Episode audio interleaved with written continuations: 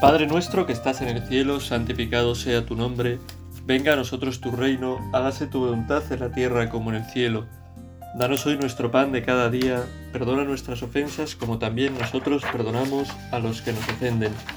No nos dejes caer en la tentación y líbranos del mal. Amén. Podemos hacer una reflexión esta, en, este, en esta meditación de, de esta tarde, de esta mañana, de este rato que vamos a estar con el Señor, sobre la iglesia, sobre la iglesia. Y lo vamos a hacer una vez más a la luz de un texto de un sermón de John Henry Newman, que habla sobre la iglesia, que lo encontráis, es el sermón 12 del tomo cuarto de sus sermones parroquiales, y que nos puede dar mucha luz, nos puede dar mucha paz y nos puede pues tener un rato de, meditación con el Señor, pues que nos ayude, que nos alegre, que nos llene, en el que podamos descansar también en las maravillas que hace el Señor en nuestra vida. Parte eh, esta meditación de, de Newman de un pequeño texto de, de una carta de San Pablo, de la carta de San Pablo a los Efesios, que dice Efesios 2.6. Si lo encuentro, aquí está. Nos ha resucitado con Cristo Jesús y nos ha sentado en el cielo con Él. Parte de una reflexión que me parece que es importante, que es lo que quiere Jesús, lo que quiere Dios para nosotros, a dónde quiere llevarnos, lo que quiere alcanzar. A veces estamos tan perdidos en las cosas de nuestra día a día, en las cosas del mundo, en nuestro trabajo, en nuestros quehaceres, en organizar pues lo que haremos la semana que viene, este plan, este otro plan, que no nos detenemos en que el cielo, el cielo es el objeto, lo dice así literalmente en esta homilía Newman, es el objeto que requiere nuestro más alto amor y una lucha perseverante. Que es lo más importante que vamos a, a poder obtener, ¿no? El cielo es estar con Cristo, ¿no? Nos hizo sentar en los cielos por Cristo Jesús, con Cristo Jesús. El cielo es esa maravilla que nos espera, ¿no? Realmente lo que vivimos ahora es simplemente pues como un como un preámbulo, como un prefacio, como un, una introducción a lo que va a ser nuestra vida de verdad, que es la vida eterna, que es una vida que conocemos por nuestra fe que puede ser de gloria para los que creen en Cristo, le confiesan como su Señor, tratan de seguirle, luchan, se dejan llenar por el Espíritu Santo, o que puede ser, y esto también está recogido por la palabra de Dios en las Escrituras, una, una vida eterna de suplicio para aquellos que renuncian libremente a Dios, a el amor de Dios, a amar a Dios, a buscar a Dios en sus vidas. Y por eso Newman dice, tenemos que de vez en cuando considerar esto, ¿no? Que estamos hechos para el cielo y que el cielo es lo más grande a lo que podemos aspirar, porque podemos pasarnos la vida pensando en mil cosas, en mil dificultades y olvidarnos del cielo y de que tenemos que eh, luchar con perseverancia por él, ¿no? Es el mayor premio, pero es un premio que se nos puede escapar de las manos si no lo queremos, si no lo tenemos en cuenta, si no ponemos un poco de nuestra parte, si no dejamos a Dios que entre más en nuestra vida. Y este es de un problema del que habla, del que habla Newman, Newman, ¿no? Tenemos el cielo, que es lo mayor que Dios quiere darnos, la mayor alegría, la mayor paz, la mayor gloria, el mayor descanso, la vida eterna feliz. Y por otro lado tenemos el peligro de casarnos, como dice él, con este mundo, casarnos con este mundo y olvidarnos del cielo, olvidarnos de luchar por el cielo, de pensar en el cielo, de buscar el cielo, de querer el cielo, de pedir el cielo, de dejar a Dios que vaya haciendo ya en nuestra vida presente, pues en semilla esa vida que viviremos plenamente en la vida eterna. dice Newman, habla de personas que nunca le han entregado sus corazones ni jurado obediencia, ni se han comportado de forma alocada en asuntos que requieren hacer un buen uso del tiempo y del juicio. Hay personas que efectivamente se observa, ¿no? Y en la vida de los santos, en muchos santos se puede observar de esta manera. Otros santos pues han tenido vidas más azarosas, pero muchos que han vivido pensando en el cielo, pensando en las cosas de Dios toda su vida, ¿no? Día a día, aunque tuvieran que hacer otras cosas, que han tenido a Dios presente. Nosotros, pues quizás no vivimos de esta manera o nos cuesta más, pero tenemos que, que procurarlo, ¿no? Procurar eh, vivir no casados con este mundo, casándonos en exceso con el mundo, con las cosas del mundo, sino eh, buscando y, deseando en nuestro corazón el cielo y luchando por él. Habla Newman mucho de la oposición ¿no? entre las cosas de Dios y el mundo. Cuando Newman habla de mundo, lo hace pues con una visión muy paulina de San Pablo, con una visión que estaba pues muy presente también en la iglesia de su tiempo, del siglo XIX, no habla del mundo en general, con mundo se refiere a las cosas del mundo eh, que nos apartan de Dios, que nos ciegan. No, hay cosas en el mundo maravillosas que nos acercan a Dios.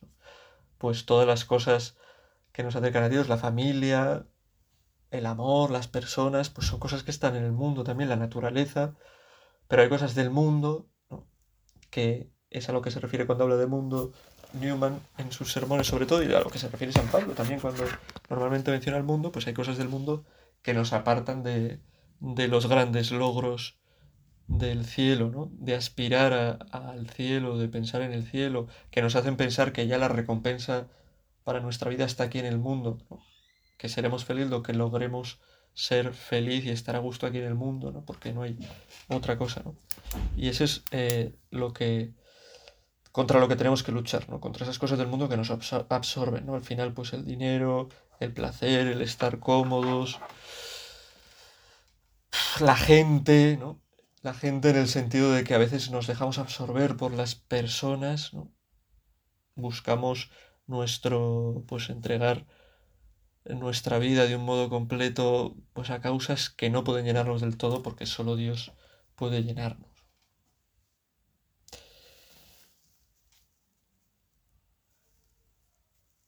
la promesa del cielo estamos considerando como la promesa más grande y más bendita que se puede hacer y que Dios nos hace. Y nos invita, ¿no? Newman en su sermón, y podemos nosotros pensarlo también, pues si es para nosotros lo más grande el cielo, o si vivimos a veces apartados de Dios, obstinados en el pecado, yo estoy parafraseando cosas de este sermón de Newman, y perdemos la luz divina de vista, ¿no? y no entendemos esto, no se nos oscurece que nuestro horizonte es el cielo, que nuestra patria es el cielo, que lo más grande y lo que más tenemos que desear es el cielo y no las cosas de este mundo que al final son caducas y pasan. Hay personas, pues eso, que por estar en el mundo, pues se pueden dar cuenta de esto, ¿no? También. Dice Newman, hay, dice hay gente que ya desde, desde muy jóvenes, cristianos, que desde muy pequeños se dan cuenta de esto y lo viven, ¿no? Lo más grande es el cielo. Y otros que se meten en el mundo y que buscan el mundo, ¿no?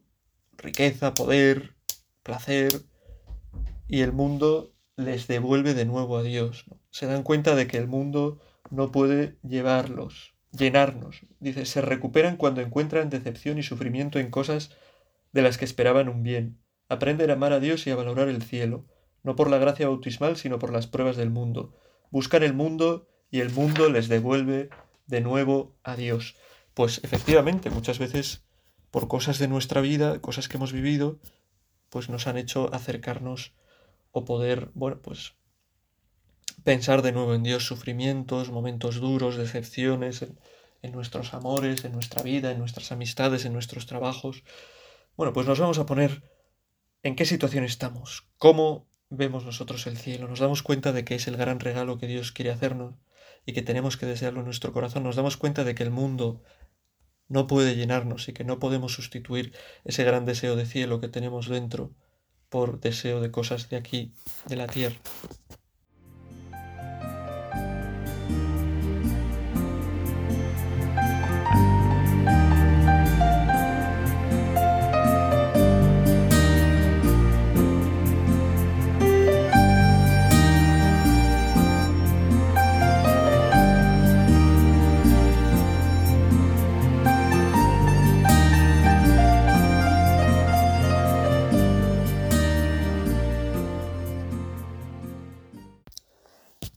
Seguimos ¿no? con, este, con esta reflexión sobre el cielo, sobre el mundo, lo que nos ofrece el mundo, sobre la iglesia.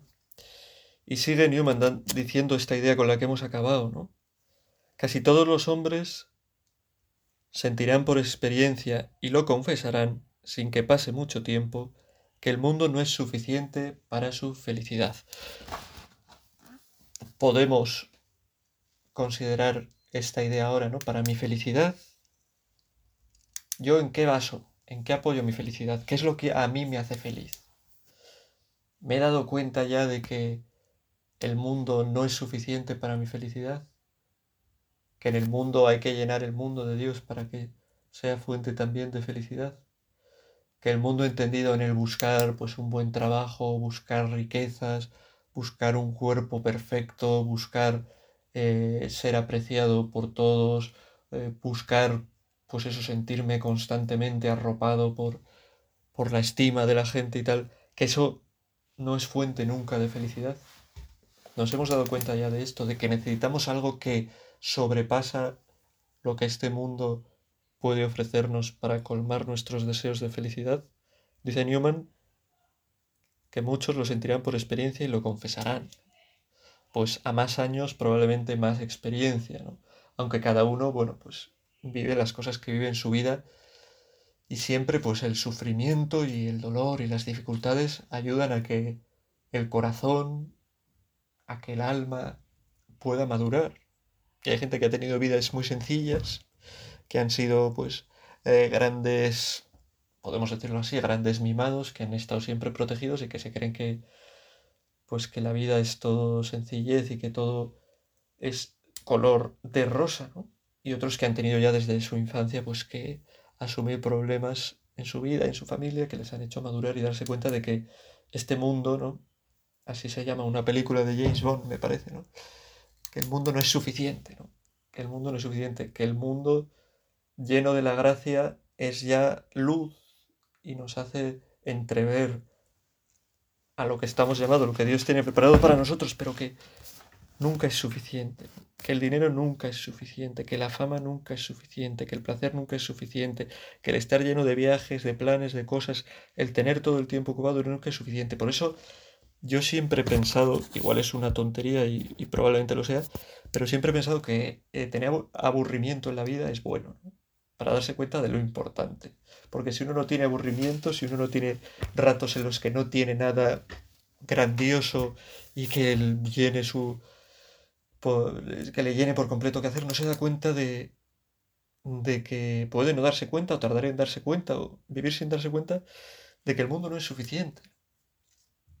De que ese estar constantemente llenos, plenos, que, que ansía nuestro corazón no es algo que el mundo pueda darnos, ¿no? Y que por eso hay que pensar en, en eso, en la, en la vida eterna, en el cielo, en lo que Dios nos da por encima de este mundo. Y dice que, dice Newman, ¿no? observa, ¿no? Que la gente que se da cuenta de que el mundo no es suficiente, pues busca cómo, cómo saciar esas carencias, esa plenitud que el mundo no llega a dar. Y la gente va descubriendo distintas cosas. Hay gente que se refugia en cosas terribles, ¿no? Que no son buenas. Pensando, bueno, pues al menos pues en mi trabajo igual encuentro esa plenitud que parece que no encuentro en otras cosas, no voy a meterme en él a fondo y no pensar en otra cosa, ¿no? lo cual es un error. Y otra gente descubre también cosas buenas, ¿no? las relaciones, el amor, el matrimonio, la entrega, la familia, lugares donde refugiarse, donde sí que realmente se pueden vivir pues experiencias profundas, que pueden llenar de verdad. Y uno de estos medios en los que la gente busca llenar pues carencias que el mundo quizá no puede llenar, dice Newman, es la religión. Y aquí es donde entra el tema de la iglesia. Porque muchas veces nosotros podemos pensar en la iglesia, pues no lo sé, depende, ¿no? Depende, pues como una institución, como una institución que ayuda, otros pues más malos como una institución llena de riquezas que pretende pues engañarnos y, bueno, como una institución que impide el progreso, ¿no? Otros pues lo ven y lo vemos, ¿no? De un modo más espiritual, ¿no? Como en el lugar en el que eh, Dios continúa haciendo su obra, obrando con su pueblo, mandando su espíritu para hacer ya presente el reino de Dios en la vida de las personas, en nuestra vida y a través de ella en el mundo, un reino de Dios al que llegaremos, como digo, en plenitud cuando pasemos de esta vida, ¿no? Es verdad, ¿no? La iglesia es esto, tenemos que comprenderlo así, pero Newman tiene una visión que conecta mucho con la visión de la iglesia como madre, ¿no? Nuestra iglesia es nuestra madre, una madre es buena, una madre acoge, Y así ve Newman la iglesia, ¿no? Como ese refugio, como ese lugar al que podemos acudir para cargar las pilas, puede ser como ese lugar al que podemos acudir con nuestros sufrimientos, con nuestras decepciones, con nuestro corazón, para que nuestro corazón pueda de verdad eh, llenarse. La libertad, dice Newman, que no está en el mundo, ¿no? La libertad está en justamente en esto, ¿no? En darse cuenta de que el mundo no es suficiente y, y buscar ese refugio que es la iglesia fundada por Cristo, donde recibimos todas esas gracias y toda esa fuerza que nos viene de Dios. Dice Newman, existe una necesidad inherente al ser humano de encontrar un cobijo, un refugio, un abrigo, un hogar, un santuario frente al mundo exterior, y el cobijo o lugar secreto que Dios tiene preparado para ellos en Cristo. Y ese cobijo ¿no? es el reino de los cielos, es un reino de los cielos que comenzamos a vivir aquí en la tierra, en la iglesia, ¿no? y que se desarrolla también dentro de la iglesia, y que es el verdadero refugio, donde encontramos nuestro lugar para lo que estamos hechos, donde podemos encontrar nuestra plenitud, sin engañarnos pensando pues pues que el mundo es suficiente. Habla Newman de que hay hombres que parecen, ¿no? Al principio gozar del mundo exterior. Dice, este mundo exterior resulta a primera vista muy atractivo y emocionante para la mayoría de los hombres, normalmente de los jóvenes. Se centra un rato en hablar de los jóvenes, lo que he dicho yo, ¿no? Más experiencia, uno se da cuenta de que no puede fiar toda su felicidad, no, puede fiar toda su vida al mundo, ¿no? de que tiene que aspirar a algo más y buscarlo de verdad, y eso es el cielo, ¿no? que se busca y se empieza a vivir ya dentro de la iglesia, aquí en la tierra. Pues habla de los jóvenes. ¿no? Quieren entrar en el mundo cuando están sometidos a sus padres, a, pues buscan una libertad, porque piensan que así van a satisfacer todos sus deseos y esperanzas, ¿no? lanzándose al mundo, teniendo experiencias, viviendo viajes, teniendo cosas, esa libertad que da también, por ejemplo, pues tener una casa, tener un coche, serán, en un sentido o en otro, sigue diciendo Newman, señores de sí mismo. En casa o en la escuela están sometidos a normas y por ello anhelan como un gran bien la libertad del mundo y la independencia de estar en él. Dedicándose pues a los negocios, a hacer dinero, al comercio, a la diversión, a la farándula, dice Newman, alguna profesión, ¿no? y se dedican pues eso, a gozar de su juventud hasta que, pues con el tiempo, se pueden dar cuenta, nos tenemos que dar cuenta, que hay jóvenes que también se dan cuenta de que el mundo al final es un duro señor al que nada deben, que es algo que no basta para su felicidad. El mundo puede seducir, puede aterrorizar, puede descarriar, puede esclavizar, pero realmente no puede inspirar confianza y amor. Necesitamos algo que inspire confianza y amor. Aquí habla Newman de la familia, de la importancia de la familia, y habla de Cristo, y de Cristo presente en su iglesia, y la de la iglesia como un hogar. La iglesia es nuestro hogar, donde encontramos sentido a nuestra vida, donde encontramos realmente que aunque el mundo vapulee nuestro corazón por distintos motivos, aunque haya sufrimiento, pues siempre hay lugar para la esperanza, para la fe, para la caridad. Pues vamos a considerar esto de la iglesia, ¿no? La iglesia como nuestro hogar, nuestro descanso.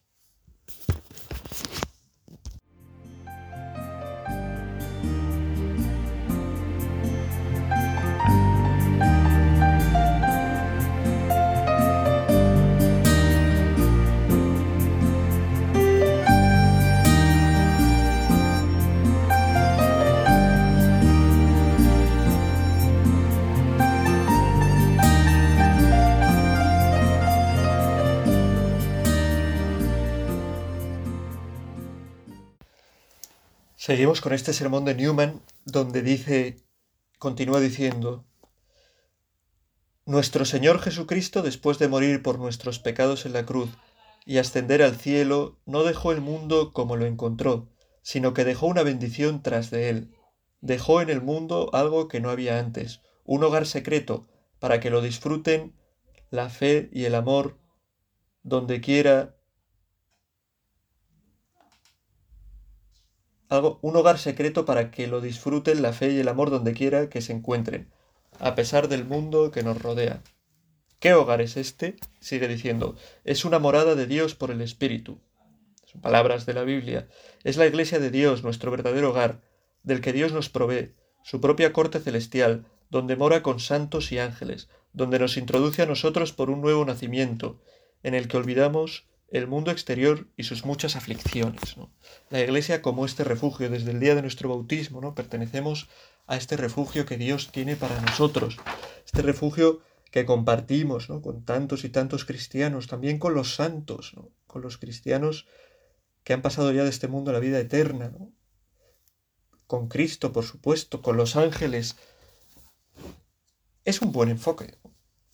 Podemos descansar en esta idea de de la iglesia como nuestro refugio, como el lugar de nuestro descanso, como el lugar donde podemos eh, encontrarnos con la paz y la alegría que Dios nos da. La iglesia es el hogar de todos, la iglesia es el hogar del que se siente solo, la iglesia es el hogar que uno descubre como hogar cuando descubre que el mundo no basta, ¿no? Por eso los que viven cegados por el mundo, insisto, por la riqueza, por el placer, por eh, la falsa libertad de sentir que no tienen que someterse a ninguna obediencia, por los viajes, por el, eh, por la belleza, por tantas cosas que al final desaparecen, los que viven cegados por esto les cuesta descubrir en la iglesia ese lugar de paz, ese lugar donde encuentran el sentido de su vida, nuestro Señor Jesucristo, esto ya lo hemos dicho, así que no lo digo. Bueno, pues esto dice Newman que esto de, de la iglesia como el lugar de descanso, del lugar del encuentro con Dios, del encuentro con lo importante, el lugar de la paz, ¿no? Eh, donde en medio de las dificultades, de las tensiones del trabajo, de las tensiones de la vida social, de la política, uno encuentra pues, su descanso, su paz, su sentido, encuentra que todo lo demás es realmente relativo, que lo importante es centrarse ¿no? En vivir para este mundo nuevo que nos trae Cristo, que vivimos en la iglesia ya y que alcanzaremos después en plenitud en el cielo, pues que esto ya se veía en el pueblo judío, ¿no? Para ellos eso era el templo, ¿no? Era un templo visible y material, pero era ese lugar en el que podían eh, de vez en cuando, de vez en cuando y solo algunos, entrar en ese contacto con Dios, con la divinidad y encontrar su paz, ¿no? Tres veces al año me parece que iban los judíos al, templo allí en Jerusalén, ¿no? Pero que eh, eh, establece Cristo un nuevo culto. El nuevo culto en la iglesia, que es el nuevo reino de Dios, es un culto que se da en espíritu y verdad, que no hace falta estar en un lugar concreto para encontrar ese hogar, que ese hogar lo podemos encontrar pues, pues eso, rezando en nuestra habitación, esa paz, ese sentirnos miembros de la Iglesia, ese sentirnos acogidos por Cristo, que Cristo está con nosotros, lo podemos encontrar en cada momento. Dice, en este nuevo templo en el que adoramos a Dios en espíritu y verdad, que es la Iglesia, no vemos nada, pero repito, esta es la condición, el no ver nada, el que no sea algo material, palpable, de que es algo verdadero. Porque si fuera material palpable sería algo que al final se desgasta y se pierde. Es condición necesaria para que esté en todas partes. Si fuera algo, pues eso, la iglesia como el templo de, para los judíos, pues no podríamos estar siempre en la iglesia y sentir siempre esa protección y, como dice en algún punto también, ¿no? Escondernos entre, entre comillas, del mundo, ¿no? Hay muchos salmos que hablan de, del templo como lugar para esconderse. Escóndeme de la intriga de los malvados, de la agitación de los malhechores. Guárdame como a la niña de tus ojos, a la sombra de tus alas. Escóndeme de los impíos, que me oprimen, de los enemigos que me ponen cerco. El templo, entendido como ese lugar para estar cerca de Dios, para vivir protegido. Pues la iglesia lo mismo. La iglesia es ese estar escondidos, ese tener nuestra vida escondida con Cristo en Dios, que dice la carta a los colosenses el número 3 escondida, con paz, sin las preocupaciones del día a día, donde podemos encontrar sosiego y fuerza para todo lo que tenemos que afrontar en el mundo. Es habitar en un, dice Newman, la Iglesia nos permite habitar en un lugar celestial en medio de las turbulencias de este mundo. El mundo no es una ayuda adecuada para el hombre, pero éste necesita una ayuda adecuada. Nadie, ni hombre ni mujer, pueden sostenerse solos. Eso es algo constitutivo de nuestra naturaleza, y el mundo en vez de ayudarnos es un adversario declarado. No hace sino aumentar nuestra soledad. Que en el mundo uno se puede volver, claro, esta visión negativa del mundo, insisto, se puede volver egoísta, puede centrarse solo en él mismo, en lo que le interesa, en el tener él, ¿no? en el gustar él, en el estar a gusto él. Y en cambio, eh, salir del mundo entrar en la iglesia nos hace vernos como hermanos, nos hace ver las necesidades del otro, es importante, ¿no? Esa misión de la Iglesia de, de ayudar, de llevar pues amor y caridad, el amor de Cristo a los demás. Y por eso, pues insiste, ¿no? Insiste Newman, y, lo tenemos que ver nosotros también en nuestra oración, en el gran privilegio que tenemos de poder ser miembros de la Iglesia, de tener este hogar, este hogar que nos prepara y nos anticipa, nos hace vislumbrar el cielo, desear el cielo, luchar por el cielo, buscar el cielo, que es la iglesia, nos hace descansar pues de tantas turbulencias que en el mundo podemos encontrar, dificultades, desamores, cansancios. En fin, cada uno puede pensar, ¿no? Las cosas que, que le agotan, que le cansan, que le cuestan. Dice Newman, gran privilegio en efecto. Ojalá fuéramos conscientes de su grandeza el hombre busque, busca a la criatura cuando el mundo lo aflige. Busquemos al Creador. Qué buen consejo, ¿no? Cuando el mundo nos aflige, cuando tenemos dificultades, buscamos a la criatura, nos buscamos a nosotros mismos o buscamos a otros de los que podemos servirnos para consolarnos. Y dice, no busquemos a la criatura cuando el mundo nos aflige, busquemos al Creador, busquemos a Dios. Dice el Salmo 105, acudid al Señor y a su poder, buscad su rostro continuamente. Y a eso es a lo que nos invita y a lo que nos ayuda la Iglesia. Ese hogar donde encontramos el rostro de Cristo que quiere salir a nuestro encuentro, que quiere darnos su descanso. Venid a mí los que estéis cansados y agobiados, y yo os aliviaré. No, es un gran privilegio. Dice, eh, aunque estés aunque estás en un cuerpo de carne, sigue diciendo Newman, ya está terminando su meditación y nosotros también nuestro rato de oración, aunque estés en un cuerpo de carne que es miembro de este mundo, solo tienes que arrodillarte reverentemente en oración y ya estás en la compañía de los santos y los ángeles. Qué fácil es entrar en este refugio. No hay que ir a ningún sitio, no hay que ir a un templo que esté en un lugar determinado. Métete en tú mismo, en tu oración, habla con Dios. Estarás en presencia de los santos y los ángeles.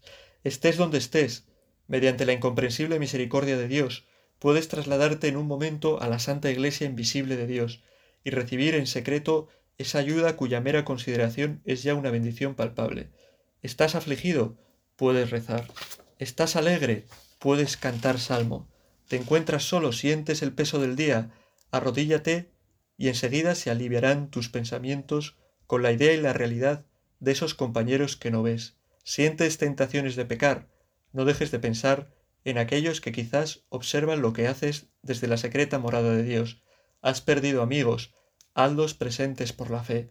Te han calumniado, tienes la alabanza de los ángeles. Te han llevado a juicio, sentirás su apoyo. Pues todo esto lo experimentamos nosotros que somos hijos de la Iglesia en el amor que Dios nos tiene.